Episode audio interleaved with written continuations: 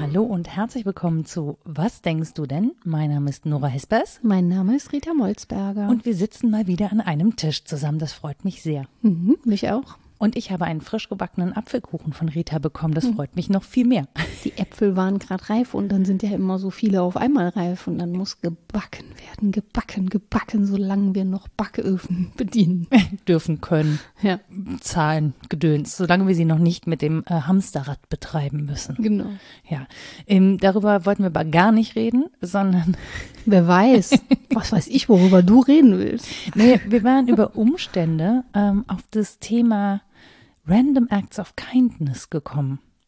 Und ich hatte mich daran erinnert, es gibt ja immer so schöne, rührende Videos zu diesen Random Acts of Kindness. Und ich habe irgendwie gerade das Gefühl, es ist so viel in der Welt, das einen deprimiert, dass ich dachte, vielleicht müssen wir uns dem ja gar nicht so hingeben, sondern vielleicht können wir ja was tun. Also wie auch immer das dann aussieht. Und dann bin ich auf diese Random Acts of Kindness gestoßen oder es ist mir wieder eingefallen und äh, wollte im Prinzip mit dir darüber sprechen, ob Random Acts of Kindness die Welt retten können. Ah, okay, krass. Nicht Dann- weniger. Alles klar, die Antwort lautet ja, Sehr gut. solange sie nicht random bleiben. Das war die Fußnote. Tschüss, bis zum nächsten Mal. Äh, Na, Rita hat gesagt, sie findet das Thema gut. Ja, ich finde das Thema natürlich gut und ich habe auch schon vor diesen Videos gesessen. Ja, ich habe auch schon Katzen auf äh, Roboterstaubsaugern angeguckt und so. Nicht so viel, aber ich habe mir sowas schon angesehen und dann, nachdem du das Thema vorgeschlagen hast, natürlich nochmal, damit ich da so ein bisschen drin bin. Ähm, und habe mich tatsächlich, wie eben gesagt, mh, ein wenig am Wort random gestoßen. Das ist ja richtig, was die Videozusammenstellungen angeht. Die sind natürlich zufällig und da sind irgendwie ja so Zufallstreffer dabei, wo eine Kamera irgendwas aufgenommen hat. Und ähm, das war das eine, worüber ich nachgedacht habe, wie random das Ganze denn so ist. Und das andere ist sicher der Begriff Kindness. Und den müsste man halt erstmal irgendwie gut übersetzen, was gar nicht so leicht ist, finde ich. Du nix?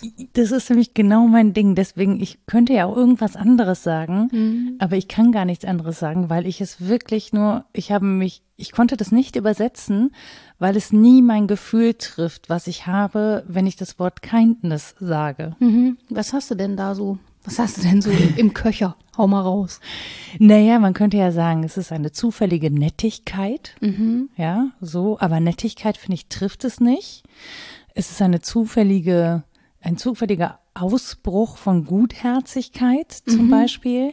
Ähm, das trifft es aber auch nicht. Und es ist, für mich ist es halt wirklich die, ähm, die Kombination aus beidem. Ich finde, dieses, dieses Kindness ist was, was direkt aus dem Herzen kommt.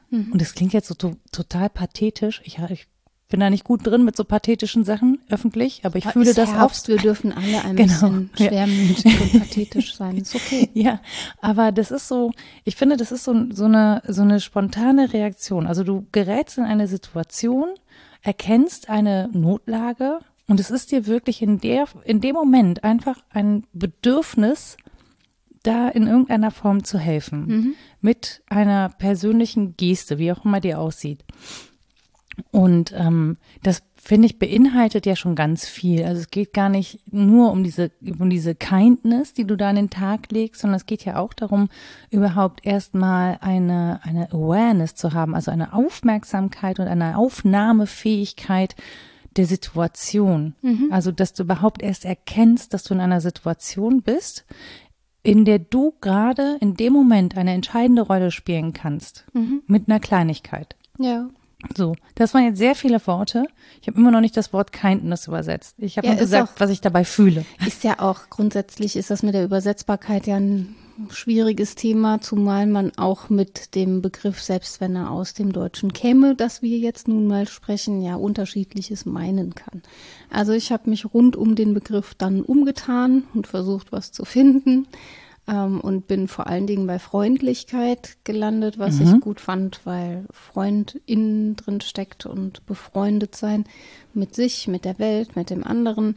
Aber da gehört schon ein ganzes Begriffsfeld dazu. Und in der Literatur ist es tatsächlich angenehmerweise auch ähm, nicht ein eindeutig. Und man hält sich auch gar nicht ganz lange mit Begriffsbestimmungen auf. Es ist wohl historisch und systematisch interessant, welche Formen von Kindness sozusagen zu denken sind. In der östlichen Philosophie ist da sicher auch noch mal viel zu finden, was ich nicht gut genug kenne. Da möge man mich gern ergänzen. Aber was jetzt so die Herkünfte angeht, die ich gut kenne, da ist, wie gesagt, ein großes Begriffsfeld. Und man ist auch nicht scheu, die Begriffe alle zu schreiben. Das finde ich auch ganz gut.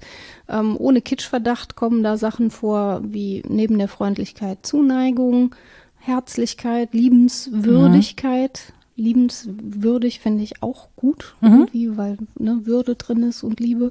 Offenherzigkeit, ähm, dann gibt es eine lange Tradition der Philanthropie in mhm. der Philosophie, also der Zugewandtheit dem Menschen gegenüber, Menschenliebe. Das gibt's auch so, ne, so Menschen, die als Philanthropen bezeichnet werden. Das mhm. sind oft reiche Menschen, die sehr viel in gute Zwecke stecken mhm. und die nennt man dann Philanthropen. Ja, das kann natürlich auch eine ganze Haltung sein und eine philosophische Schule. Aber das ist vielleicht gar nicht so wichtig, dass man all die historischen Auswüchse so kennt. Ähm, eine große, dicke Wurzel des Ganzen ist der christliche Caritas-Gedanke. Mhm. Also der auch nicht so ohne ist tatsächlich. Ja, so eine Art unerotischer äh, Liebe, die hilft und interessant daran. Barmherzigkeit. Ja, genau. Interessant daran, jetzt kommt nämlich der barmherzige Samariter, ist, dass es zu all diesen Dingen eigentlich so Ursprungslegenden oder typische Geschichten gibt. Und das, da sind wir ja, da sind wir ja im Herbst genau richtig ja, mit dem St. Martin. Ja, genau, zum Beispiel Emma. der. Genau. Und dass die sowohl diesen Akt beinhalten als auch immer einen symbolischen Wert, mhm. der, wenn ich da jetzt grob umreiße, das ist jetzt so meine Analyse, das ist zu grob und stimmt so sicher nicht, aber häufig ist dem Ganzen der Zug inne, dass es ein regelhafter Bruch mit der Regel ist. Mhm. ist ganz komisch. Diese, da wird ja mit einer, es ist unerwartet. Mhm. Wenn es der Regel folgen würde, was wir da sehen, würde das nicht passieren, was wir da sehen.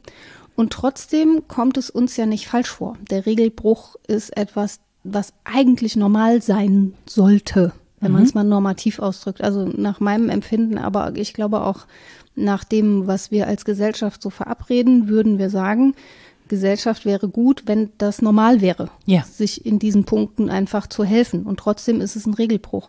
Und das finde ich sehr spannend, dass wir Regeln etablieren, die eigentlich davon ausgehen, dass wir freundlich zugewandt mit uns und mit der Welt umgehen und es dann aber als Regelbruch wahrnehmen, wenn das jemand in so einem plötzlichen Akt tatsächlich lebt. Mhm. Und ja, das ist eben häufig so, dass es ein ganz spannendes Verhältnis zwischen dem, was wir als Regel institutionalisieren und dem, was wir als Haltung oder Tugend dazu einfordern gibt. Und dafür ist eben dieser barmherzige Samariter zum Beispiel so eine Geschichte, dass da alle dran vorbeigehen, die eigentlich gutherzig, offenherzig, äh, christlich irgendwie sein sollten und dass dann derjenige, der irgendwie gar nicht ins Schema passt, sich aber demjenigen zuwendet und dass das ja der eigentliche Akt ist, ähm, in dem man zeigt, dass man die Werte verstanden hat, die zu leben sind. Ich, mir fällt gerade nur ein, als es eben, also als ich ja an St. Martin denken musste, mhm. dass es ja interessant ist, dass wir das in den Herbst und Winter verorten, also in die Herbst-Winter. dunkel ist. Ja, nicht nur, wenn es dunkel ist, sondern ich muss gerade dran denken, also ähm, mir kommt es so vor in Köln, als hätten wir einen massiven Anstieg an Obdachlosen, vor allen Dingen Männern. Ähm, rund um den Bahnhof ist es wirklich so, dass man denkt, okay, ich kann hier, also ich könnte hier eine komplette Geldbörse ausschütten. Also mhm. Du kannst jede Sekunde irgendwem Geld geben, ne? weil du auch wirklich siehst, dass es notwendig ist.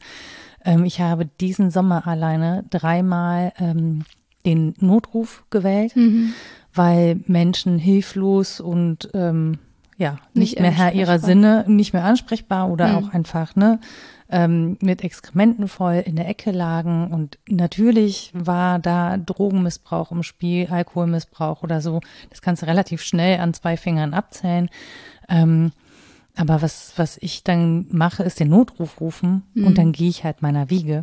Und ähm, was, also ich überlege dann halt immer, was machen, also wieso kommt es überhaupt dazu? Und wieso sind denn jetzt eigentlich Sanitäterinnen und Sanitäter die letzte Lösung, mhm. ähm, die das ja eigentlich, also die müssen sich ja um das kümmern, was die Gesellschaft nicht auffängt. Ne? Mhm. Die haben ja eigentlich noch ganz andere Aufgaben, aber es wird immer mehr zu deren Aufgabe, sich um diese Leute zu kümmern, weil einfach keine Grundversorgung gibt. So. Ja. Ähm, und wenn ich mir das angucke und mir angucke, wohin wir jetzt steuern, also auch jetzt gerade im Winter und so, dann ähm, haben wir vielleicht einfach nur eine sehr lange Zeit gehabt, in der das nicht, nicht so war. Aber vielleicht haben wir es auch gar nicht so wahrgenommen. Oder nicht so aufgefallen ist. Genau, ja. oder nicht so aufgefallen ist. Und jetzt fällt es halt total massiv auf, weil mhm. jetzt sehr viele Menschen an ihre Grenzen kommen. Und ich finde, je mehr Menschen an diese Grenze kommen, desto notwendiger wird es einfach, dass man aufeinander achtet mhm. und dass man ein Bewusstsein dafür bekommt, ähm, dass es nicht geht ohne die Hilfe der anderen. Das mhm. gilt natürlich die ganze Zeit grundsätzlich, ne? Mm, aber ähm, bis dahin hatten wir halt immer noch irgendwelche Auffangsstationen und die brechen jetzt weg. Und wenn ja. ich das jetzt an eine Zeit denke, in der es eben keine sozialen Netze gab im Sinne von soziales Grundsicherung durch einen Staat oder so, dann ist es natürlich gegen Herbst und Winter in der kalten Jahreszeit noch viel wichtiger, Menschen darauf aufmerksam zu machen, dass jetzt andere Leute Not leiden und dass man da hingucken muss. Mhm. Und deswegen war mir gerade, also es war der Gedanke, wo ich so dachte, ja, es, es ergibt Sinn, dass das zum Herbst hin sozusagen solche Geschichten erzählt werden, ja. bis, bis Weihnachten, ne? Also geht ja die ganze Zeit um Verzicht, um, äh, um Hilfe, um, um, um das warme Herz, mhm. ja, so, um Warmherzigkeit. Ähm, und ich, ich glaube, oder mir fällt gerade, glaube ich, das erste Mal auf, dass das wahrscheinlich einen Sinn hatte. Ich denke schon, ja. Also auch in skandinavischen Ländern die Lucia, die dann Licht bringt mhm. in, ins Dunkel, das ist ja auch mehr als einfach nur Helligkeit, da wo wenig Helligkeit ist. Das ist ja auch metaphorisch interessant. Und der Punkt, den du ansprichst, ist ja auch diese Frage, warum überlassen wir das SanitäterInnen die Frage nach den Institutionen. Also was etablieren wir, um diese Sorge, ich nenne es mal allgemein, ich glaube, da gehört auch Seelsorge dazu und dann ist die Frage, wer diese Ämter noch inne hat, um diese Sorge zu betreiben. Und ja klar, man kann aufrufen zur Sorge um sich. Das können aber jetzt nicht so alle Menschen mal eben. Mhm. Und es geht sicher darum, sich auch umeinander zu sorgen, besorgt zu sein und um, Sorgedienste zu leisten. Nur haben wir das wie alles andere und das ist ja auch ein segensreicher Zug der Moderne, auch, nicht nur, ausgelagert in Institutionen. Mhm. Also wir sind nicht mehr darauf angewiesen, böse gesagt, dass mir zufällig jemand hilft random acts of kindness, mhm. sondern es gibt die Möglichkeit, die du ja auch nutzt, zu sagen, es gibt Stellen, die sind zuständig für jeden und jede, ohne Ansicht der Person. Die Person ist nicht darauf angewiesen, dass ihr zufällig jemand barmherzig begegnet, sondern ja, ja, ich, ich führe jetzt erstmal aus. Ich habe auch dieses Kopfwackeln. Nora wackelt mit dem Kopf, ne?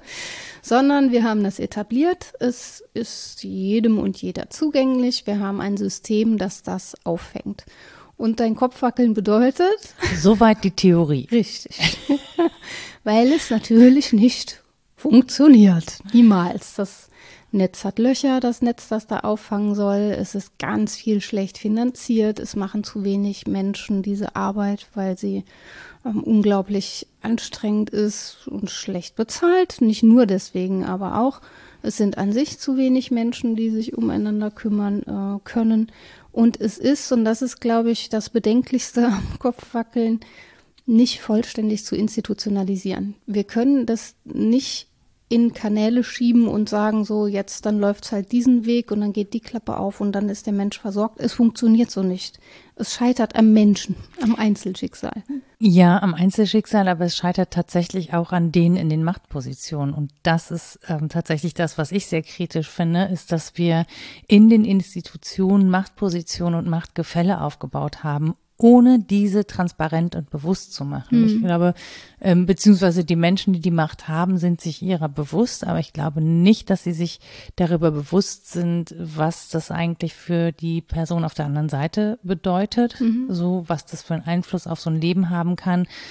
Und wenn ich mir so Sachen angucke, jetzt gerade ähm, heute gab es eine Meldung in äh, Bayern, und das muss da wohl gängige Praxis sein, dass ein iranischer ähm, Asylantragsteller ins Amt gelockt worden ist mit der Aussicht auf eine Ausbildung, mit der Erlaubnis, eine Ausbildung machen zu dürfen am Ende als Pflegeperson, ähm, um sie dort festzunehmen und abzuschieben. Und das, weißt du, wenn, wenn man das so hört, wie es gedacht ist und mhm. auf der anderen Seite so ein Beispiel hat, wie es gemacht wird, dann muss ich, dann wackelt so alles in mir, weil ich so denke, ja, in der Theorie ist es gut gedacht, aber warum funktioniert es eigentlich in der Praxis so schlecht oder wird on top auch noch so sehr missbraucht? Mhm. Und ich glaube, ähm, dass du dann doch wieder auf diesen Random Act of Kindness angewiesen bist, nämlich auf die eine Person, die sich deiner annimmt und sagt, okay, ich öffne dir hier eine Tür. Das Weil, schildern ja auch viele, ja. dass sie in diesem System das so erleben, übrigens auch bei Therapeutinnen und Therapeuten und Lehrerinnen und überall, dass man letztlich im System, das darauf ausgelegt ist, zu helfen, darauf angewiesen ist, zufällig jemanden zu treffen, der einem echt helfen will. ja, nur. Ja, ja, ne? ja, absolut. Oder mit dem man auch kann. Das ja. ist ja auch nicht selbstverständlich. Personen können auch mal nicht miteinander. So, und dann müsste man so professionell sein, zu sagen, dann gebe ich den Fall ab. Und ähm, lange ist in der sozialen Arbeit ja vom Doppelmandat die Rede gewesen, dass Sozialarbeitende total zerreißen kann. Also, dass man einerseits dem Staat zuträglich mhm. sein muss. Stichwort, ich muss mich an die Regeln halten und so eine Abschiebung dann initiieren, ja wenn. Genau. Ne? Und nee, muss dem, ich nicht. Ja, ich, ich bin andererseits, Achtung, Doppelmandat, ja, mhm. ich bin nämlich der Klientin und dem Klienten genauso ähm, verpflichtet und zugetan und das kann einen unmöglich zu machenden Spagat bedeuten. Ja. Und nicht zu Unrecht ist dann vor einigen Jahren äh, die Theorie von Silvia Staub-Bernasconi wichtig geworden. Und ist es immer noch, die dann vom Trippelmandat spricht und sagt, gerade die soziale Arbeit hat eine eigene Stimme, die darf sich nicht zerreißen lassen zwischen diesen zwei Polen, sondern muss letztlich auch einen politischen Willen bilden, eine Theorie bilden und eine Praxis, in der sie sich äußert und politisch genau das einfordert, was du kritisierst, nämlich ein Machtgefälle zu arbeiten, das automatisch entsteht. Aber es ist halt schwierig, wenn du im Auftrag des Staates ja, und des Staatshaushaltes agierst. Ja. Und mir ist schon klar, dass das natürlich irgendwie verriegelt werden muss ne? und dass das natürlich auch budgetiert werden muss und auch nicht unendlich geht. Ja. Aber die Frage bleibt, finde ich, nach der Menschlichkeit und ähm, ich glaube, da wird über die Regeln, und das ist, glaube ich, immer das Gefährliche, wenn Menschen zu Verwaltungsakten werden. Hm. So, ne? Und das haben wir in der Historie, wir haben da keine guten Erfahrungen mitgemacht. Nee, mit Nummern und Vorgängen und so. Ja, genau. Und ja. ich finde, alleine vor dem Hintergrund müsste man eigentlich eine größere Sensibilität für das haben, was man da eigentlich macht, auch hm. ne, auf dieser Seite. Ähm, so, und deswegen, ich finde das total schwierig. Das soll übrigens jetzt nie an, nicht an Menschen, die in solchen Ämtern arbeiten. Das ist jetzt kein Generalverdacht und auch keine, keine Anklage. Ich glaube, das ist wichtig, das zu sagen. Ja, ja. definitiv. Ja. Ne? Also, und wir kriegen natürlich auch immer vor allen Dingen dann etwas mit, wenn es nicht gut läuft. Das genau. muss man dazu auch sagen. Ja, ne? Also man, die unglaublich vielen freundlichen Akte, die genau, spürt die, man nicht so. Mhm. Richtig, so. Und ich glaube auch, dass Menschen, die ähm, diese unglaublich vielen freundlichen Akte machen, dass die genauso hadern. Also, dass es denen klar. auch schwer schwer fällt oder dass man sich dann auch reflektiert und in Frage stellt und überlegt, habe ich das richtig gemacht? Und es gibt auch die Fälle, ähm, na klar, das System ist anfällig für Missbrauch. Das kann überhaupt nicht ausgeschlossen werden. Die Frage ist nur, wird das in der in der ähm, Häufigkeit gemacht, wie Politikerinnen und Politiker das gerne postulieren, um eine Angst davor zu schüren, man würde den Sozialstaat abschöpfen. Hm. Ja, wie gesagt, ich halte das für schwierig bis unmöglich, etwas, das du jetzt als Ethos sozusagen formulierst, in Institutionen zu gießen, weil Menschen immer das Gefühl haben werden, da ist gar kein Platz für mein persönliches Ethos. Mhm. Da habe ich auch einen Artikel in der Literaturliste nachher, wo, wo das sehr deutlich wird, dass meine persönliche Werthaltung ja meistens konfligiert mit den allgemeinen Regeln. Selbst wenn ich versuche, alles korrekt zu machen. Ich stelle mir mal vor, ich bin Polizistin und im Straßendienst, ich habe häufig mit Menschen zu tun, die mir nicht freundlich begegnen. Ich versuche mindestens korrekt zu bleiben, wenn nicht sogar freundlich.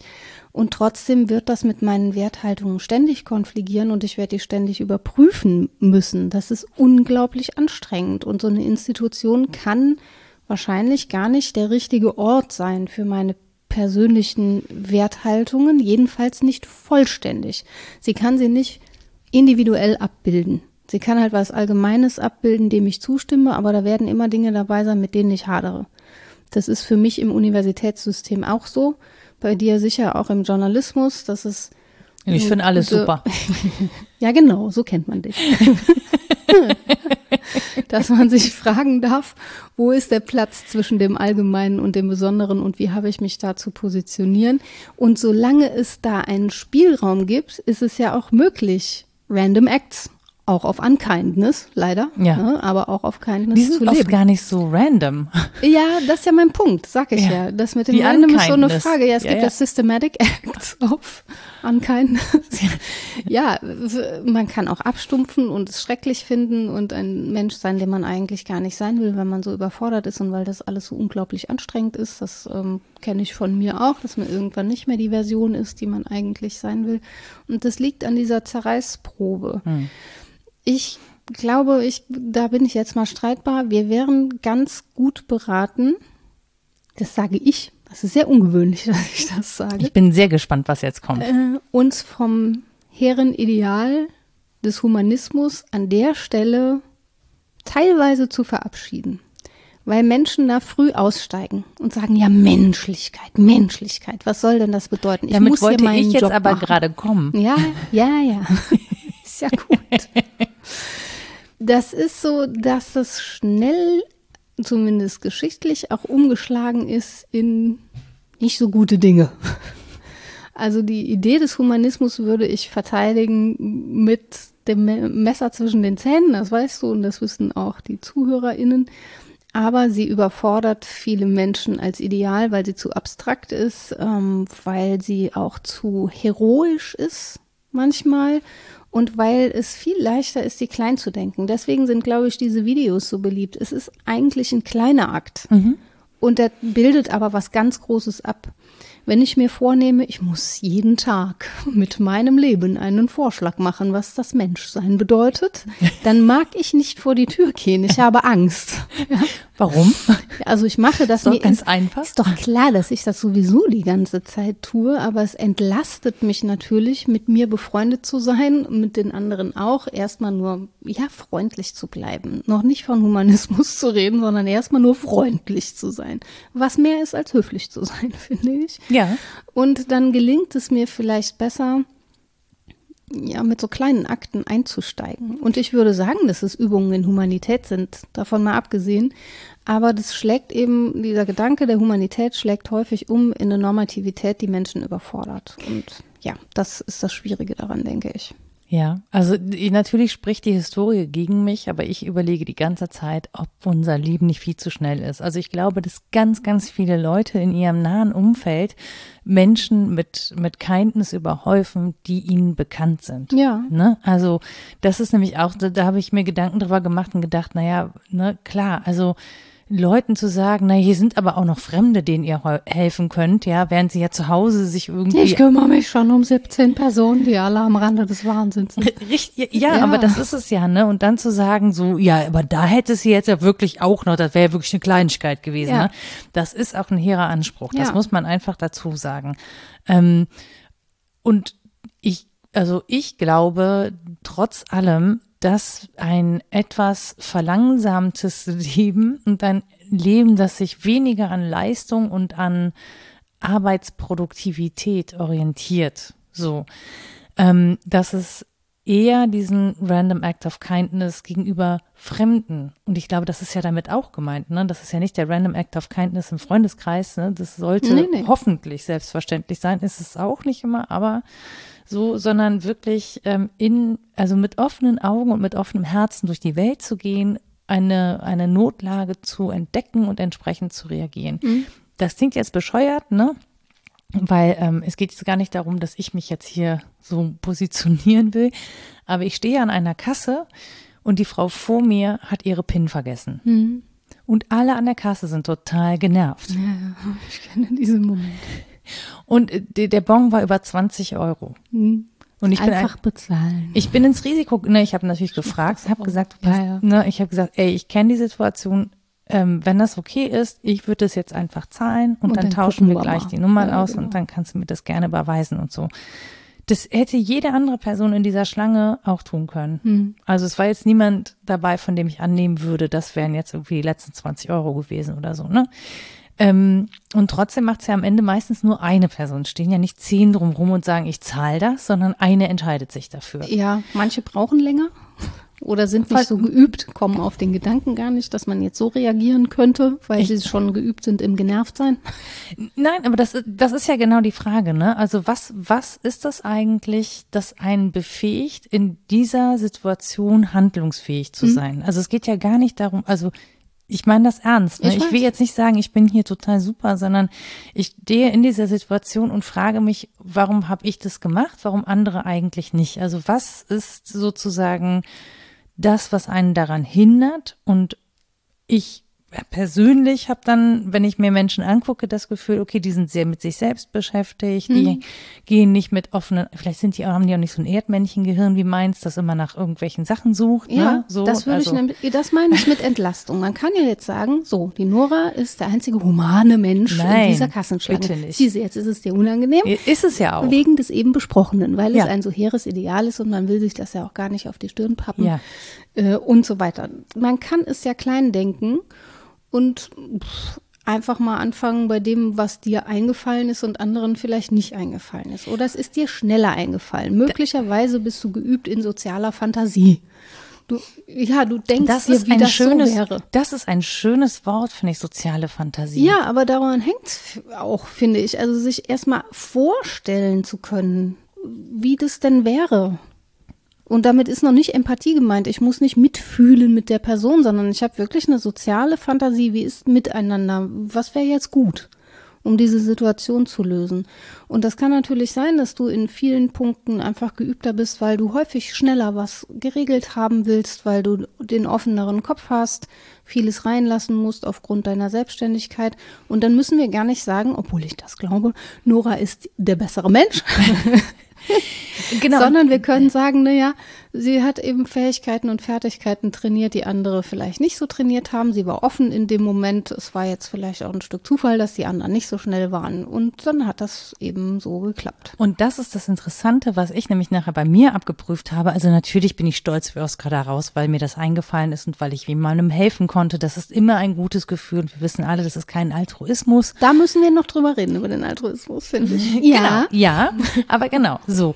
Aber das Ding ist ja, ich gehe ja da raus eine Annahme, boah, das habe ich jetzt richtig gut gemacht. Was ich aber nicht weiß, ist, ob nicht vielleicht jemand in dieser Schlange zu einer anderen Gelegenheit sowas auch schon gemacht ja, hat. Ja. Und ich erzähle das vor allen Dingen auch deshalb, weil mir das zuletzt häufiger bei Twitter vorgekommen ist, dass Leute so eine Geschichte erzählt haben, mhm. in der Regel aber am Ende des Monats, weil sie festgestellt haben, jemand stand vor ihnen an der Kasse und weil plötzlich die Lebensmittel teurer geworden sind, reichte das Geld nicht. Also der normale mhm. Einkauf, den sie sonst hatten, für den sie passendes Geld dabei hatten, das reichte nicht mehr. Mhm. Und während die einen genervt waren, hatten die anderen eben genau das, diesen Gedanken, oh mein Gott, das tut mir so leid, es reicht nicht mehr und haben dann einfach gezahlt. Mhm. So. In, in, verschiedensten Varianten habe ich diese Geschichte gelesen auf Twitter und auch da habe ich mich dann halt gefragt, also na klar, erzählen die Leute die Geschichte. Jeder, der diese Geschichte erzählt, sagt genauso wie ich, ich will mich jetzt nicht als besseren Menschen darstellen. Aber ich bin es. in diesem Moment. Ja, ist doch gut. Ja, ist so. doch gut. In einem anderen Moment dann halt nicht ja, genau. mehr. Habe ich schlechte Laune und 20 bin Minuten angepisst. später ein genau. Arschloch sein. Richtig. So, ein Random Act of Arschloch. Ja, genau. So, aber ich finde das schon interessant, dass gerade vermehrt Menschen das Bedürfnis haben, ihre Umwelt und ihr Umfeld darauf aufmerksam zu machen, ähm, dass das in Zukunft häufiger wohl notwendig werden wird, mhm. dass die das jetzt antizipieren und sozusagen anfangen, ihr Umfeld zu sensibilisieren vielleicht. Man, was machen wir mit diesem Gespräch? Ne? Wir haben ja diese Intention auch, ohne dass wir da jetzt Erwachsenenerziehung betreiben wollen, aber das ist ja, es ist uns aufgefallen. Ja, wir teilen uns mit. Dir ist das Thema genau. ja aus, aus gutem Grund eingefallen. Ja, ich glaube nicht, dass es dir nicht aufgefallen ist in der Welt, in der du dich bewegst? Nee, natürlich ist mir das aufgefallen. Ich würde das, glaube ich, auch hier wieder großziehen und kleinziehen. Das Große ist ja, wir werden sensibel für das Thema Ressourcen. Ja. Schon seit einer Weile.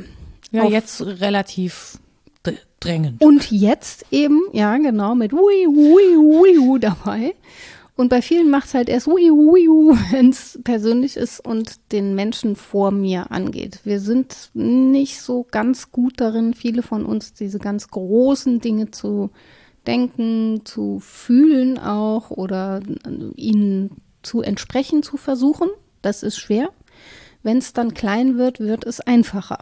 Genau wie in den Videos, wenn es klein ist, wenn es nicht Humanität ist oder die große Klimafrage und die große Ressourcenfrage, sondern wenn ich feststelle, da fehlt ein Euro 23 und es ist easy, das ist einfach herzugeben. Ich habe den Euro 23, der fehlt mir auch nicht, jetzt gebe ich den her und dann ist gut und dann fällt es mir auf. Und das kann natürlich ein Punkt sein, an dem ich dann anfange, das groß zu ziehen und mich zu fragen, wo kommt das denn her? Dann stelle ich fest, aha, es werden mehr von den Geschichten erzählt, alles das, was du jetzt gemacht hast. Oder es bleibt eben ein random act of kindness. Und den einzutragen in den großen Horizont ist halt gar nicht nötig. Und ich glaube, dass das Menschen sehr entlastet, weil ja nachgewiesenermaßen Menschen glücklicher sind, wenn sie freundlich sind. Es macht Menschen glücklich, wenn sie helfen können. Das wissen wir alles. Die Psychologie ist da eindeutig. Ähm, es macht Menschen bindungsstärker, wenn sie Hilfe einfordern, aber auch wenn sie Hilfe geben. Wir wissen das alles und haben uns trotzdem eingerichtet, wie du schon gesagt hast, in einem eher leistungsorientierten, individualistischen Leben, das eben die Regel ist, die den Regelbruch fordert. Und dieser Spannung, auf die werden wir jetzt gerade hingewiesen. Und wir werden es im Kleinen merken und dann vielleicht auch aufmerksam fürs Größere werden. Aber ich glaube wirklich, das Große ist das Ressourcenthema, dass man sich jetzt mal anguckt, was haben wir denn, was habe ich denn, was kann ich hergeben, was brauche ich wirklich und ähm, wie ist das im ganz Großen zu denken. Ja, ist spannend. Ich äh, habe gerade gedacht, so ja, wir versuchen, vielleicht versuchen die ersten sich schon auf das Thema des Teilens ja. vorzubereiten durch ja, diese und möglichen also, Mangel auch mal zu leben. Genau, aber mhm. diesen diesen wirklich diesen random act of kindness sozusagen schon im im Kleinen das das einzuüben, was möglicherweise nicht notwendigerweise, aber möglicherweise ähm, eine Überlebensstrategie ist für die Zukunft. Ja. So. Ähm, und natürlich bekämpft es auch die eigenen Ängste, ne? Also wenn man selber teilt, dann kann man natürlich auch darauf hoffen, dass man selber einer Person begegnet, ja. die etwas mit einem teilt, wenn man in einer Notlage ist. So, und dann sind wir ja bei diesem Thema Altruismus. Du hast das eben so im Nebensatz schon abgetan und gesagt, wir wissen ja, dass es gibt keinen Altruismus. Entschuldigung, ich weiß das noch nicht so genau. Das ist ja die Frage. Also auch hier im Kleinen wie im Großen kann man ja unterschiedliche Thesen vertreten. Nämlich ganz selbstverständlich, an den Gedanken haben wir uns gewöhnt, dass wir immer nur helfen, weil das erweiterter Egoismus ist. Dass es diese echte Haltung des Mitgefühls oder der Freundlichkeit gar nicht gibt, sondern dass das letztlich immer mir dient. Das ist aber erstmal eine These, würde ich sagen. Man darf auch die Gegenthese vertreten, doch, das gibt es schon. Es gibt auch sowas wie eine Selbstlosigkeit in Kleinform natürlich, verliere mich selbst nicht in dieser Situation, aber ich bin dann beim anderen und eine Freundlichkeit, die von meinem eigenen Egoismus nicht getragen ist. Oder, und das ist so die aktuelle Literatur, die ich dazu gefunden habe, äh, These 1b sozusagen. ja, das ist alles erweiterter Egoismus, ist aber egal. Macht nichts. Macht ja nichts. Ist egal. Ja, ja. Ist trotzdem freundlich. Der Zweck heiligt die Mitte. Ja, und es ist trotzdem gut. Also Ja. ich muss das dann nicht kleinreden und sagen, ja, sowieso nur, damit du dich gut gefühlt hast. Das ist trotzdem gut. Alles okay. All- Alles okay. Du darfst gut sein. Und das ist ja, Ja. auch schon, ganz ehrlich, das finde ich ja das Perverse an der Nummer, ja. Also so, ähm, weil wir uns auch so ein bisschen dran gewöhnt haben, glaube ich, dass sowas wie Gutmensch ein Schimpfwort ist. Ja, und das ist aber doch Man- furchtbar. Man kann das Ja. ja auch anders begründen. Man kann, also das ist nun wirklich eine große Frage in der Philosophie. Ist der Mensch von sich aus gut oder schlecht? Da haben sich äh, sehr viele, sehr viele dran gerieben an diesem Gedanken. Ähm, äh, Vielleicht ist auch da These 1b irgendwie wichtig. Er ist weder noch, aber zu beidem fähig. Oder es gibt keine schlechten Menschen, aber nur schlechte Taten oder irgendwie so ein Gedöns. Also man kann sich natürlich rausreden. Aber die Grundfrage bleibt, ob Menschen wirklich zur Freundlichkeit und Zugewandtheit gemacht sind, ja oder nein. Und da kann man lange drüber streiten und es gibt gute Gründe, beide Thesen zu vertreten. Aber für diese Freundlichkeit, die wir jetzt besprechen, also diese Kindness, ist, glaube ich, auch eine Entlastung, es einfach mal zu trennen von den normativen Aufladungen, dass das das Richtige sei und die einzige Weise, richtig Mensch zu sein und so weiter und zu sagen, wie du es jetzt vorgeschlagen hast, na, es garantiert halt auch ein gutes Zusammenleben und Menschen sind auf Zusammenleben angewiesen. Also bei Rousseau wird nicht umsonst aus der Selbstliebe ähm, geschlossen, dass da ein Mitgefühl folgt. Das ist logisch. Es ist gar nicht normativ oder moralisch, sondern weil ich nach mir sehe, muss ich nach dem anderen sehen. Menschen sind Gesellschaftswesen. So, das ist erstmal noch gar nicht aufgeladen mit, das ist richtig so oder das ist falsch so, sondern das ist schlicht so. Und auf dem Weg kommt man, glaube ich, dann auch zu einer Kritik des Gutmenschen-Schimpfwortes, denn das ist dann einfach an der Sache vorbei. Natürlich, also das ist ja ohnehin an der Sache, das schmerzt dich erkenntnistheoretisch, würde ich sagen. Ja. ja, das ist schon so. Wenn mich das nervt mich logisch. Das kann man anders argumentieren und dann hat man das Problem nicht und ich weiß nicht, warum man das so hochkochen muss. Ich habe auch keine Ahnung, warum das so sein muss, aber ähm, ich glaube, es ist eine, ähm, es hat auch was mit bewusstem Leben zu tun. Also es hat etwas damit zu tun, zum einen, dass ich erkenne, dass meine Stimmung auch andere beeinflusst, also dass ich einen Einfluss habe mit der Art, wie ich in die Welt gehe und in die Welt trete. Und ich will jetzt nicht wieder mit auf äh, diesem ne, Achtsamkeitsgedöns kommen, aber es ist schon so, ich finde oft Freundlichkeit ist eine bewusste Entscheidung und eine bewusste Haltung. Ich bin übrigens auch bewusst unfreundlich manchmal. Ja, ich auch. Das muss ich auch üben. Das wird mir regelmäßig als Hausaufgabe gegeben, das mal zu üben. Ich werde immer besser. Ich warne die Mitmenschen. Ja, ich leider nicht so. Nee, ich muss, ich muss echt aufpassen, dass ich nämlich aus Vorurteilen oder aus Vorverurteilung einer Situation nicht unfreundlich werde. Also nicht unfreundlich bin, weil ich schon so ahne, was jetzt kommt oder so eine Art, so eine Ahnung habe, ähm, ja, weiß ich nicht, weil mich schon irgendwas an einer Person nervt. Die so, weißt du, Arroganz so. habe ich auch, dass ich immer so dieses, ich möchte mal überrascht werden. Pa, ich weiß schon, was jetzt passiert. Und Genau, Davon ja, versuche genau. ich auch zurückzutreten. Und, und dann ja. so und deswegen, ähm, und das ist schon, also ich versuche mich darauf zu trainieren, diese Momente bewusst wahrzunehmen, um eben gegen diese, gegen das, was ich erlebe und was mich ja selber stört, diese Unachtsamkeit, diese Unaufmerksamkeit, dieses, ähm, diese Aggression um einen rum, um der etwas entgegenzusetzen. Und Ja. das ist wirklich, ich finde es echt schwierig, aber ich glaube, es ist notwendig im wahrsten Sinne des Wortes, Ja.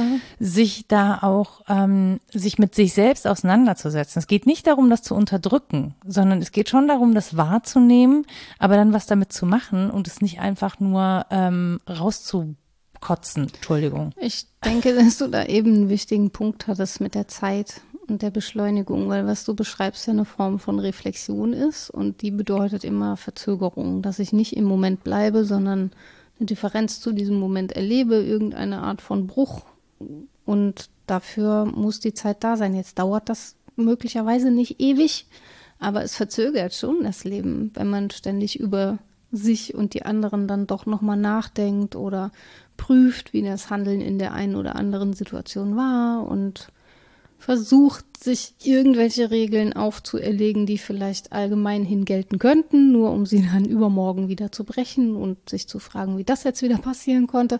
Das braucht Zeit. Und die haben wir alle nicht. Das interessiert tatsächlich. Nehmen wir uns vielleicht. Vom Bahnfahren habe ich gerade noch so eine, ähm, genau, weil es war total voll, alle wollten rein, wie immer. Dann war da eine Frau, die hat versucht, den Koffer hochzuprügeln, das ging aber nicht. Vor, neben ihr stand ein Typ, der einfach nicht reagiert hat. Ja. Und da schwillt mir ja schon direkt wieder der Kamm. Vielleicht wollte er nicht übergriffig sein. Nee, also Wegen Feminismus hat er das nicht gemacht. genau, keine Ahnung. Frau schafft das alleine. Auf jeden Fall habe ich der Frau dann geholfen, sehr demonstrativ und äh, habe Sehen Sie, so geht das. so, genau so passive aggressive so Schön. Und dann fiel der so in seinen Sitz und so und ich grummelte so vor mich hin und dann, und dann, ähm, dann keine Ahnung, dann muss er irgendwann aufstehen und sich einen Kaffee holen. Ich weiß gar nicht, ob es die richtige Reihenfolge ist, ne? Aber ich versuche das mal. Ähm, und meinte dann so, äh, er wäre halt total müde. Meinte ich so, er ganze Nacht Party gemacht, ne? So, nie kleine Kinder. Und dann war ich so, Und Bandscheibenvorfall vierfach. Ah, Entschuldigung. Nein, aber das ist, das ist der Moment, wo du feststellst, okay, du hast diese Situation Ja. einfach komplett, also du bist mit einem Vorurteil da reingegangen, weißt du, du warst sofort wieder angepisst, so, und wo du dann dich so innerlich schämst, ich meine, gut, die andere Person weiß ja nichts von deinen Gedanken, wobei ich die Person rausgefunden hat, dass wir hier diesen Podcast machen, und sich im Zweifel in dieser Geschichte Hallo. erkennt. Vielleicht aber auch einfach nur gedacht hat, Gott, ich, ich bin ich froh, dass ich jetzt nicht mehr neben der Spinnerten sitze. Die andere Aber Spinnerte trotzdem- schmeißt Koffeintabletten ein wegen der kleinen Kinder. Genau. Und auf jeden Fall, ähm, das ist halt wirklich so. Und aber ich freue ich freu mich tatsächlich, dass ich dann bei sowas ertappt werde. Oder dass du dich selbst ertappst. Ja, Weil ja, du könntest auch die un- Situation hat mich unver- ertappt. unertappt. ja, ja. Man geht so unertappt, äh, non-philanthrop in den Zug. Ist ja wirklich so. Ja, aber so und eigentlich, also ich habe mich, mir machen solche Momente ja Freude, weil sie mich, weil mich dann das Leben auch überrascht, also auf so Mhm. eine gute Art und ne, auch ertappt zu werden, zeigt einem halt auch mal wieder so, siehste, siehste, Ha, da siehst du, das hat sie jetzt mal nicht So, auf dem Plan. warst du wieder ja. schön der Klugscheißer, ne? Ja. Einfach mal durchatmen, Nora, die Situation wirken lassen, helfen, freundlich bleiben. Es hilft, wenn man nicht direkt anfängt zu urteilen. Also auch dieses, Ja.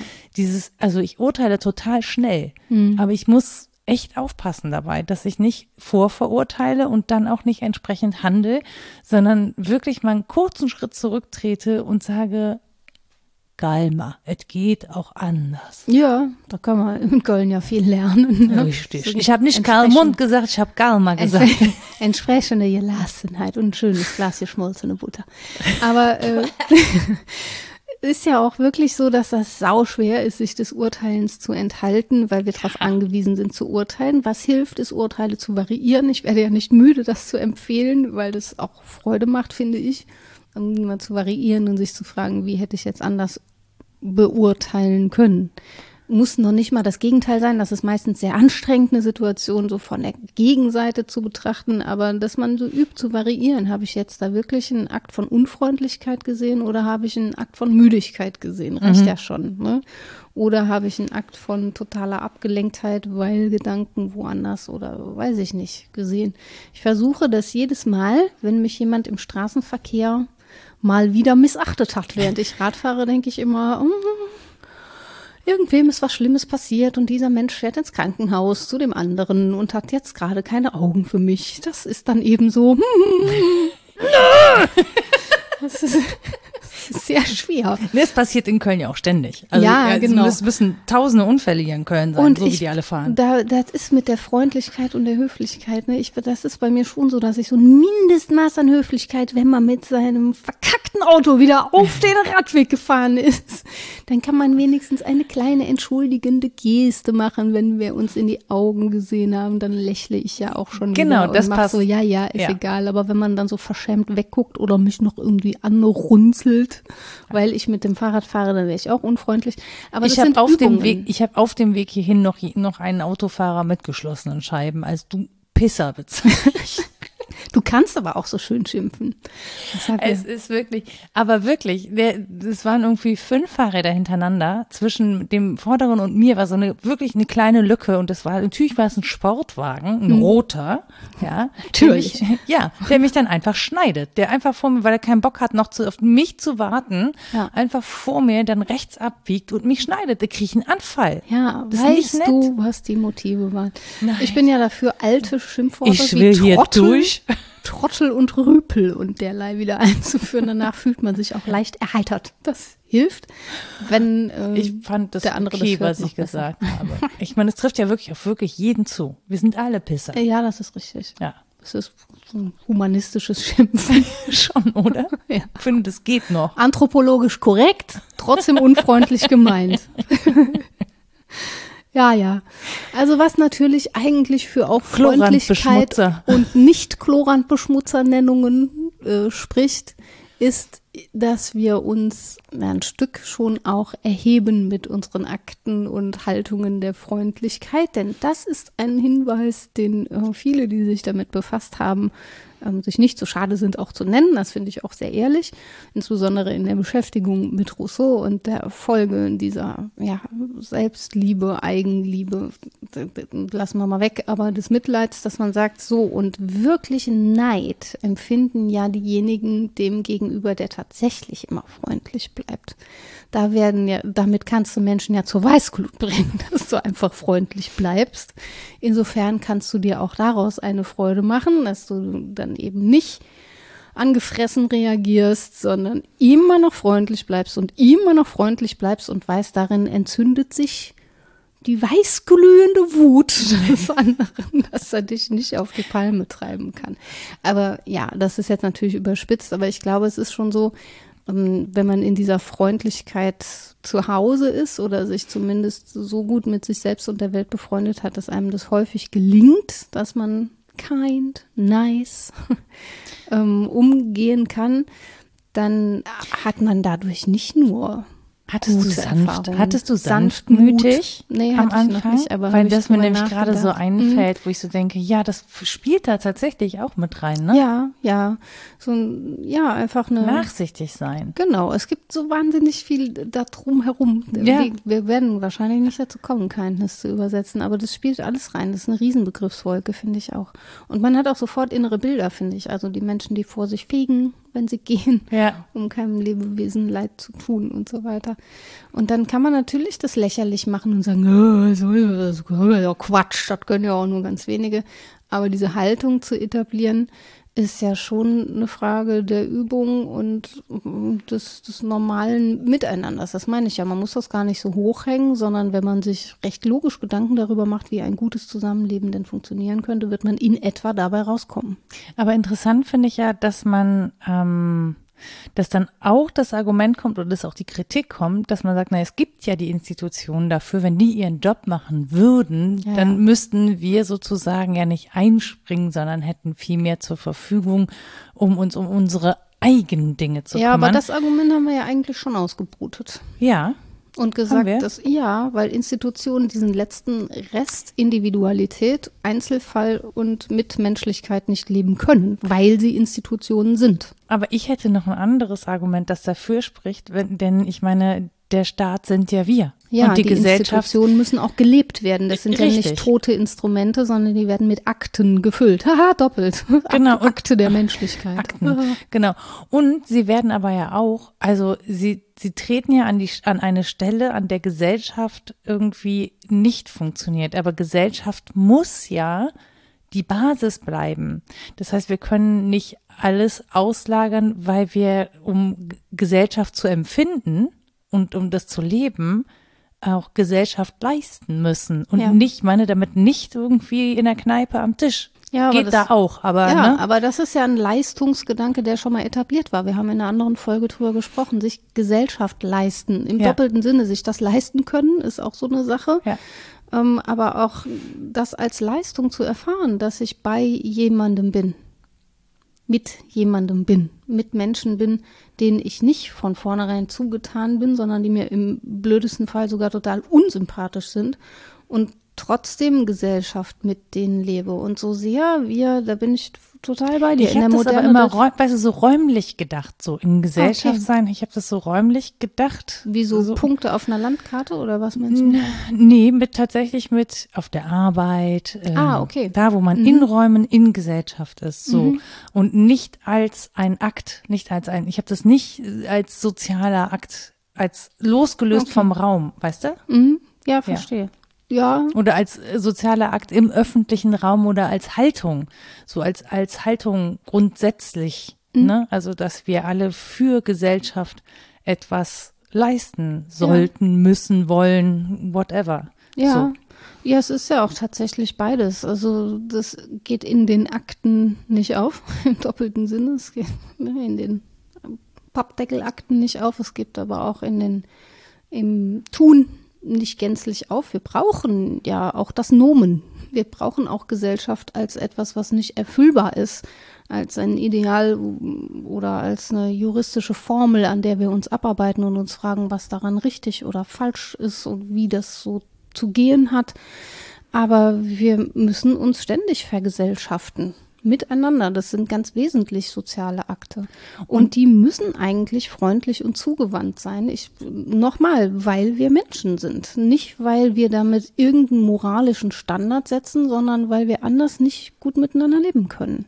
Und das äh, spielt, glaube ich, auch mit rein, dass viele Menschen sagen, uns gehen die Ehrenamtler flöten. Ja. Also, ne, auch da, ich glaube, das ist eine Frage von Belastung, also von, von Geschwindigkeit und Belastung der, der Welt, in der wir leben. Und es müsste deutlich mehr möglich gemacht werden, Ehrenamt zu leisten. Und deswegen finde ich auch sehr, sehr spannend die Diskussion, die gerade noch geführt wird, zusätzlich, nämlich die Jugend will nicht mehr arbeiten.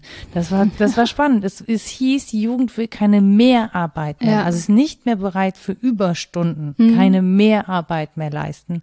Und daraus wird die Diskussion, die Jugend will nicht mehr arbeiten. Ja. So, wo man denkt, nee, es, da steht mehr Arbeit. Also es geht um unbezahlte zusätzliche Leistung, die ausschließlich der Steigerung der wirtschaftlichen Produktivität dient, sondern es geht darum, Raum zu schaffen für andere Lebensentwürfe, für eben sowas wie Gesellschaft. Und ähm, eigentlich, also sollte uns das doch äh, fröhlich stimmen, dass wir eine, eine Generation haben, der es wieder wert ist oder der es grundsätzlich wert ist oder die sich auch dafür Zeit nehmen will, ähm, Platz zu haben, um Gesellschaft zu leisten. Und von mir aus machen die Party, ja, aber wenn die gut drauf sind, machen die auch weniger Unsinn. Also ja, ist ja so. so die, ne, Ja, Menschen und was alles sowas. Arbeit sein kann, also so rein quantitativ zu denken im Sinne von Wochenarbeitsstunden ist halt Ja. auch sehr, sehr eng. Man darf ja qualitativ mal fragen, welche Formen von Arbeit gibt es denn, äh, welche Zugewandtheiten? ja, ich muss dir nicht sagen, aus welcher Ecke diese Diskussionen kommen. ja, ja. Ja.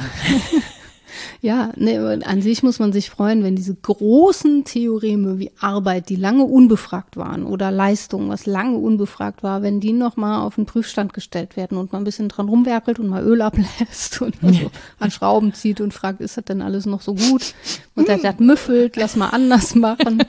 Der Kölner macht ein Läppchen drum, damit ist nicht geholfen, aber immerhin. Es stinkt nicht mehr. Ja, genau. Und das ist eigentlich natürlich was, was wir begrüßen sollten, zumal die jüngere Generation immer, das ist ihr Job, befragen darf, was die ältere Generation da von ihr will. Ich finde das komisch, wenn die das nicht fragen, sondern einfach Das weitermachen. ich ist glaube, das kann man ihnen auch nicht verbieten. Nee, eben. Hat sich nicht schon Sokrates darüber beschwert? Ja, natürlich, über die Jugend haben sich alle Oder es wird, es wird, es wird ihm zumindest zugeschrieben, oder? Dass die Jugend faul Ja. ist und Ja, ja. klar, immer. Und äh, dann haben aber auch Der Thema hat so einen Bart. Entschuldigung. Ja, stimmt ja auch. Ist äh, fusselig inzwischen, der Bart. Das ist, will niemand mit ansehen. Mach einen Schnäuzer draus, dann geht's wieder. Wickel dir das Ding um den Kopf. Die Frage der Generativität hat immer schon Menschen beschäftigt. Und natürlich ist das leicht, auf die anderen zu zeigen und zu sagen, die machen das falsch. Genauso umgekehrt zu sagen, die Alten haben alles falsch gemacht, die haben alle Ressourcen aufgebraucht. Diese, diese undifferenzierten Diskussionen führen nicht zu größerer Freundlichkeit. Nein. Man möge sich irgendwo einpendeln in einer differenzierenden Mitte. Und das hat schon Aristoteles vorgeschlagen übrigens ähm, als Freundlichkeit, als Tugend zwischen Gefallsucht und Streitsucht. Der macht ja in der nikomachischen mhm. Ethik immer diese Trias, also auf eine Ende des Strahls ist das, andere Ende des Strahls ist das und in der Mitte ist das Tugendhafte und das ist da die Freundlichkeit. Und mit all diesen Zuschreibungen von, die haben das falsch gemacht und jetzt geht's aber so, ist man entweder auf der einen Seite oder auf der anderen Seite, aber auf jeden Fall nicht freundlich. Das kann es nicht sein. Geil finde ich immer, wenn man sagt, ja, aber ihr habt die ganzen Ressourcen aufgebraucht, ja, aber um euch zu füttern. Ja. Rums. Damn, ihr wart auch ganz froh damit. ja. ja, das ist aber, das ist aber wirklich so, ne? Ja, also Privilegien meine, haben wir alle ausgenutzt bis dort hinaus. Ja. Also, dass das nicht selbstverständlich aber ist. Aber ich wusste doch gar nicht, dass für meine Play Playstation alles kaputt gemacht wird. Ah, hm. Ja, natürlich kommt einem das auch erstmal selbstverständlich vor, wenn man lebt, wie man lebt. Das, aber wenn man sich dann in größerem Maßstab anguckt, muss einem doch klar werden, dass das nicht normal ist, in kürzester Zeit individual von A nach B zu reisen, mehrere hundert Kilometer. Das, das ist ein völlig irrer Gedanke eigentlich. Ja, und vor allen Dingen, wenn man sich mal überlegt, wie exklusiv das lange Zeit war. Ja, ne? Also ähm, und ja, es hat Leute ausgeschlossen und ja, es ist natürlich demokratischer geworden und es hat natürlich auch dafür gesorgt, dass irgendwie so Klassendifferenzen abgebaut werden. Ja, ich weiß, es gibt keine Klassen, aber äh, face it, so, ne? Also, ähm, und ja, daran kann man sich gewöhnen, man kann das auch für sich beanspruchen. Ähm, es ich glaube, Fakt ist einfach, und das hat letztens jemand gesagt, Fakt ist, wir müssen uns einfach daran gewöhnen, dass, weil unsere Ressourcen endlich sind oder zumindest weil wir unsere Energie aus endlichen Ressourcen gewinnen, ähm, das wird sowieso nicht ewig so weitergehen. Es wird ja. so nicht weitergehen. So. Und die Frage ist, wenn wir endliche Ressourcen haben, wie schnell wollen wir die verbrauchen? Und ich glaube, wir haben in den letzten 100 Jahren wirklich so krass viele Ressourcen verbraucht. Ja, das darf man sich mal in Diagrammen angucken. Ja. Da wird einem ganz komisch bei. ja, da wird einem ganz komisch bei. Mhm. So, und ähm, dass man einfach jetzt überlegen muss, okay, ähm, vielleicht ist es jetzt ein guter Zeitpunkt, das zu begreifen und zu überlegen, was können wir tun? Mhm. Also wie können wir alle dazu, und es wird am Ende tatsächlich so sein, also man sagt ja man, die Privathaushalte, die sind nicht die Industrie, ja, aber wer konsumiert die Güter der Industrie, das ist halt so ein Kreislauf, deswegen hm. so, ähm, wie wir es machen wollen. Ja, deine Eingangsfrage war ja, ob man mit diesen Random Acts of Kindness noch was reißen kann. nee, die Welt retten, nicht was reißen. Ja. Ultimative. Mhm. Gut. Merkst du selber? Wir sind beide sprachlos. Was denn? Angesichts dieser Diskussion muss man sagen, natürlich nicht. Ne? Und dann aber auch sagen, ja, natürlich schon, weil anders können wir nicht. Also wir können halt, glaube ich, umgekehrt nicht darauf verzichten, wenigstens diese kleinen Akte der Freundlichkeit oder Zugewandtheit ähm, zu leben einen schönen Hinweis habe ich einem Buch entnommen, das äh, unter anderem psychoanalytisch geprägt ist, womit ich mich nicht gut auskenne, das aber performativ das macht, was es nachher argumentiert. Also es geht im Buch so vor, wie es auch im einzelnen Menschen vorgehen müsse, so mhm. Ontogenese und Phylogenese quasi in Buch- und Menschform, nämlich, dass wir uns sozusagen das hässliche, schlimme, das Egomane daran angucken müssen, an der Freundlichkeit und auch meine Unfreundlichkeiten und all das am anderen, was ich in keiner Weise irgendwie freundlich beantworten möchte, um dann wirklich freundlich werden zu können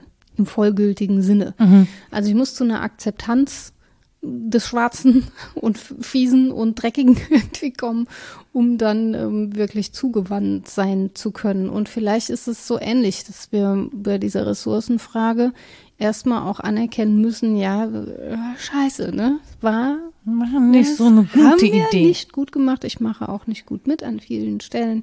Mache ich das nicht gut und ähm, dann zu einer Freundlichkeit kommen zu können, aber auch mir selbst gegenüber, die nicht nur Kasteiung oder Askese und im Prinzip muss ich mich aus dem Leben schießen, weil ich hier viel zu viel verbrauche als Westeuropäerin, da nicht zu landen, sondern ähm, ja, wie gesagt, zugewandt zu bleiben und zu versuchen, das dann mit, wenn nicht random, daran stoße ich mich immer noch, dann mit systematischen Akten von Freundlichkeit zu versuchen. Und auch mit Scheitern. Ich, mir wird das nicht gelingen, durchgängig. Genau. Also das ist halt ne dieses äh, das was mein Vater mir schon in meinem Poesiealbum geschrieben hat, als ich noch nicht verstanden habe. Ähm, Ideale sind wie die Sterne, man kann sie nicht erreichen, aber man kann seinen Kurs danach richten mhm. und zwischendurch macht man halt die ein oder andere Bruchlandung oder ja. ein Schiffbruch oder was auch immer. Aber ich glaube, das das gehört einfach dazu. Ähm, und was ich ähm, bei der Freundlichkeit, ich finde, das muss halt, also was heißt das muss? Aber es, ich glaube, es bringt nur allen Seiten was, wenn sie wirklich so von innen kommt. Also wenn mhm. sie wirklich aus innerer Überzeugung kommt. Natürlich kann man jetzt sagen, fake it till you make it. Ja, mhm. erstmal so ein bisschen üben und vielleicht stellt sich das Ganze ein. Ähm, aber ich glaube, dass, es, dass da einfach viel Reflexionsarbeit hintersteckt und mhm. auch erstmal vielleicht ein Üben, wo kann ich das denn überhaupt, ne? Oder wo fühle ich mich befähigt, das leisten zu können? Was mhm. kann ich denn leisten? So. Und was aber dann auch passieren könnte, oder kann ich mir zumindest vorstellen, ist, dass man eine andere Form der Teilhabe oder des Teilseins an Gesellschaft erlebt mhm. wieder. Also, dass man sich stärker als Teil dieser Gemeinschaft wieder wahrnimmt, weil man etwas dazu beitragen kann. Mhm. Und wenn es eben auch nur eine Kleinigkeit ist. Ähm, aber vielleicht klingt das auch schon wieder zu pathetisch. Ach, ich weiß nicht. Die Kleinigkeiten erlebt man ja, wenn man sie an sich ranlässt, genauso wie man sie agiert, wenn man die Situation an sich ranlässt. Und wir wollten es ja nicht hochhängen, dann lass es uns auch klein denken. Es reicht ja, weiß ich nicht, jemandem, der einem gut gefällt oder schön angezogen ist, zu sagen, Mann, du siehst schön aus. Im besten Fall ohne erotisches wie ein, Interesse. Wie ein Kind das, wie ein Kind das machen würde ja, übrigens. Ne? Ja, genau. Das ist aber ein Und schönes Menschen, Kleid. ja, habe ich letztens ja. auch ziemlich so. Und die hat sich total gefreut. Ja. Und das ist ja auch schön. Und wenn mir dann jemand mal was Schönes sagt, freue ich mich auch einfach und sage nicht, ja, echt, ach nee, nein, finde ich, sondern so, dass dir das cool, aufgefallen danke. ist. Freue ich mich. Ich habe mir acht Stunden Mühe gegeben. Natürlich nicht. Aber ne, das auf beiden Seiten zu üben, ist klein zu handeln, aber auch an sich wahrzunehmen, wenn einem mal Gutes widerfährt. Auch ja. dies ist eine Übung, die man machen darf.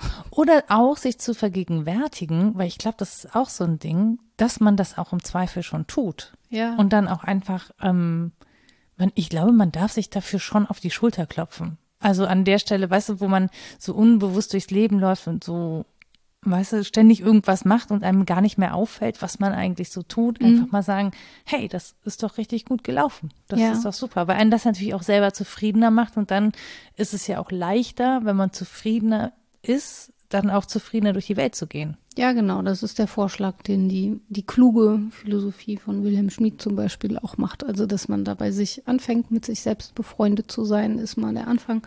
Und das ist nicht so lapidar irgendein Sprüchlein, sondern das ist schwere Arbeit zum Teil.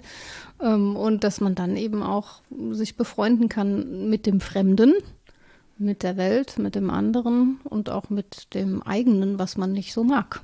Ist das der Philosoph aus dem ja, Nachtcafé? Den du kennengelernt hast. Genau, ja. den fand ich sehr nett. Das war wirklich, das war ein wirklich sehr zugewandter und sehr freundlicher Mensch. Ja kein Wunder bei dem, was der denkt und schreibt. Der, der sagt, das wäre echt abgefahren, wenn man dann so ein fieser Möpp wäre. nee, aber das war, das war so, also man konnte einfach merken, dass es authentisch ist, mhm. dass da so eine wirkliche Menschenfreundlichkeit hintersteckt und das ist das Einzige, das muss ich echt hart üben, ähm, ich bin ja eher so misanthrop unterwegs die mhm. meiste Zeit. Auch das, ne, das anzuerkennen. Also klar ist das jetzt so ein hehres Ziel zu sagen, nee, wir brauchen alle mehr Random Acts of Kindness und so. Ähm, ich glaube, es gibt natürlich auch ganz viele davon, sonst würde diese Welt nicht funktionieren, ja. Also klar. und ähm, jede Ehrenamtlerin ist nicht immer eine Videokamera dabei, ne? Richtig. Und jede Ehrenamtlerin und jeder Ehrenamtler macht ja ständig so purposeful Acts of Kindness, ja, ja. also so wirklich absichtlich ja. äh, so und, und aus eigener Intention, das soll auch nicht dahinter zurückstehen. Ich, mir geht's tatsächlich eher um das, um das Kleine, so um das Kleine, um dieses alltägliche Miteinander, ähm, um die Aufmerksamkeit und wie wir es schaffen, die Reibung in der Gesellschaft, diese Aggressivität, die natürlich entsteht, ähm, wenn man Angst hat. Ne? Wenn man Ja. in einer unsicheren Situation ist, wie man der, ähm, ja, wie man die handhabbar macht, wie man selber einen Umgang damit findet. Und ich, ich glaube einfach, dass das eine Wechselwirkung hat. Das Ja. ist, glaube ich, der Vorschlag, den ich machen will, wenn das bis jetzt nicht so geklungen hat. Doch, ich glaube schon, dass das bisher so geklungen hat. Da kam ich auch raus. Ich komme mir immer vor wie so ein Klugscheißer.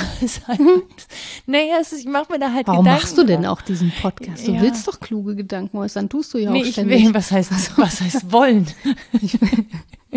Du fühlst dich gezwungen? Ich fühle mich gezwungen. Um Gottes Willen. Nein, ich halte sie gar nicht für kluge Gedanken, aber ich habe nicht viele Menschen bis jetzt erlebt, mit denen man so gut darüber sprechen kann wie mit dir und die sozusagen da eben auch irgendwie Spaß haben, drüber nachzudenken.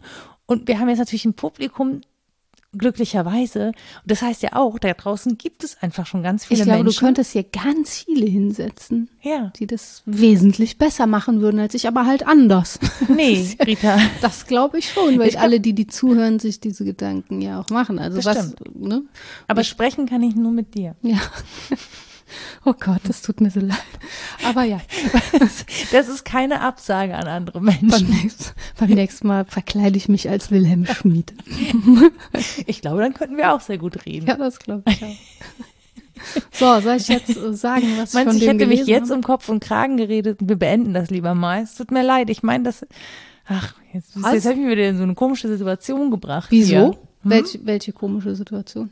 Naja, dass, dass ich, du weißt doch gerade hier von wegen, mit wem ich so denken kann und sprechen Ach und so. so. Nee, ich glaube, das kriegt man schon so mit, dass wir hier miteinander denken und kein Skript haben.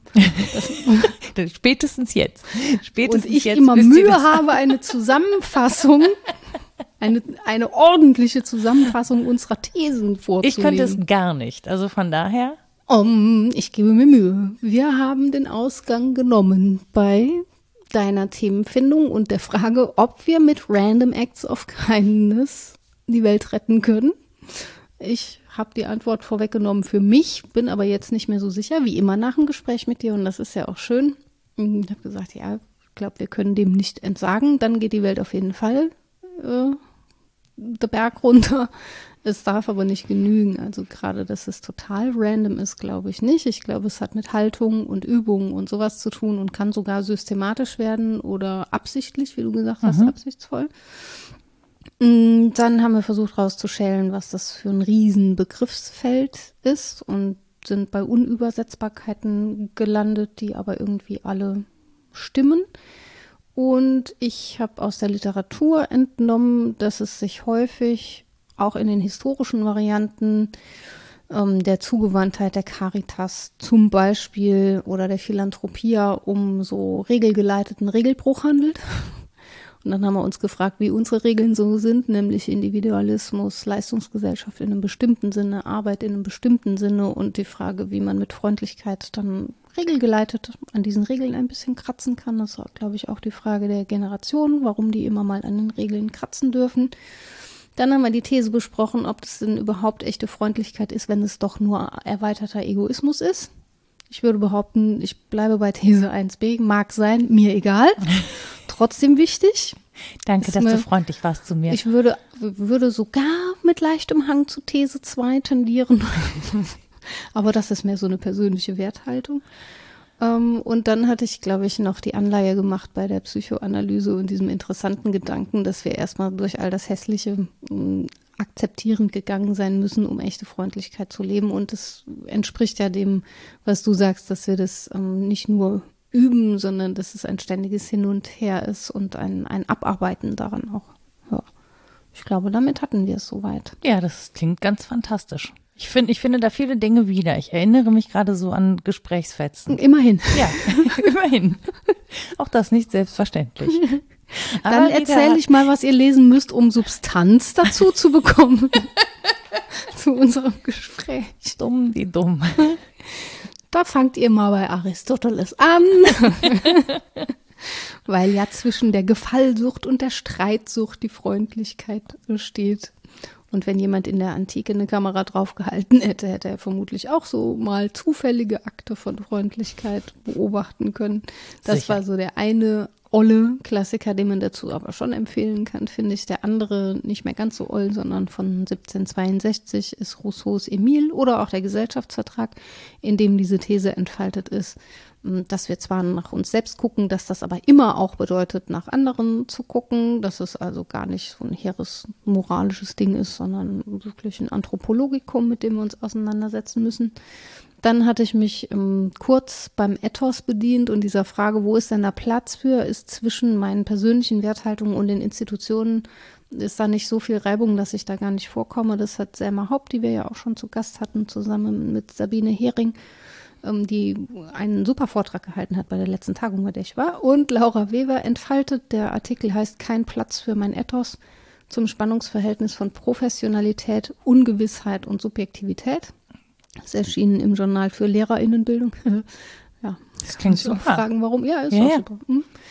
Und dann gibt es ein Buch, das leider furchtbar teuer ist inzwischen, aber man kann es noch gebraucht kriegen. Das ist ganz kurz und macht diesen Sprung über die Psychoanalyse. Ist eigentlich mehr ein Essay. Das ist von Adam Phillips und Barbara Taylor und heißt Freundlichkeit, diskrete Anmerkungen zu einer unzeitgemäßen Tugend. Und nicht zuletzt der freundliche Mann, dem Nora schon begegnet ist, äh, sind zwei Bücher geschuldet, die ich auch ans Herz legen kann. Die kommen so daher, als sei das so Coffee-Table-Literatur. Das ist aber nicht der Fall. Das ist Wilhelm Schmid mit sich selbst befreundet sein von der Lebenskunst im Umgang. Das ist schon etwas älter, von 2007, glaube ich. Und ähm, auch von ihm Selbstfreundschaft, wie das Leben leichter wird. Und darum ging es uns ja ein Stück weit auch. Ja, für alle. Also ja, ja. für einen selbst, für alle anderen. Ja, genau. Das klingt gut. Das klingt nach einer schönen Literaturliste und auch nach äh, schöner Literatur, um sich mal ein bisschen zurückzuziehen, glaube ich, wenn einem das alles zu viel wird. Also, mhm. weil ich glaube, das ist auch so ein bisschen was, was man gerade sucht. Ne? Wo bekomme ich Anregung und Inspiration jenseits dieser ganzen Meldungen, die gerade auf mich einprasseln? Das stimmt, das ist auch Herbst, ne? Ja. dass wir das alles jetzt sehen, was du eingangs gesagt hast und dass uns das auch überfordern kann, ja.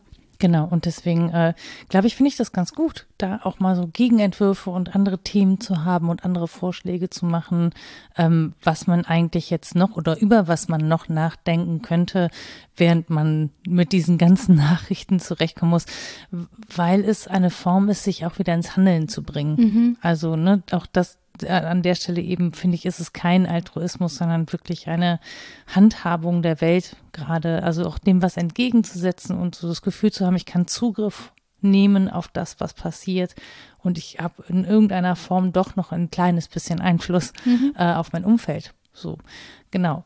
Vielen Dank, liebe Rita.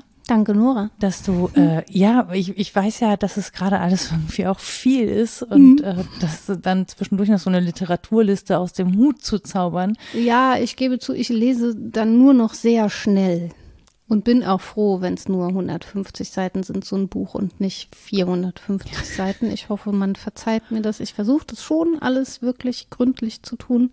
Aber ich überlese bestimmt auch mal eine zentrale These und das tut mir dann leid, aber dafür habt ihr ja die Liste und könnt selber lesen. Zum einen das und zum anderen habt ihr dafür natürlich auch unsere Kommentarspalten äh, oder unsere Twitter-Handles äh, und so. Ne? Also ihr könnt den WDDD-Podcast antweeten unter wddd-podcast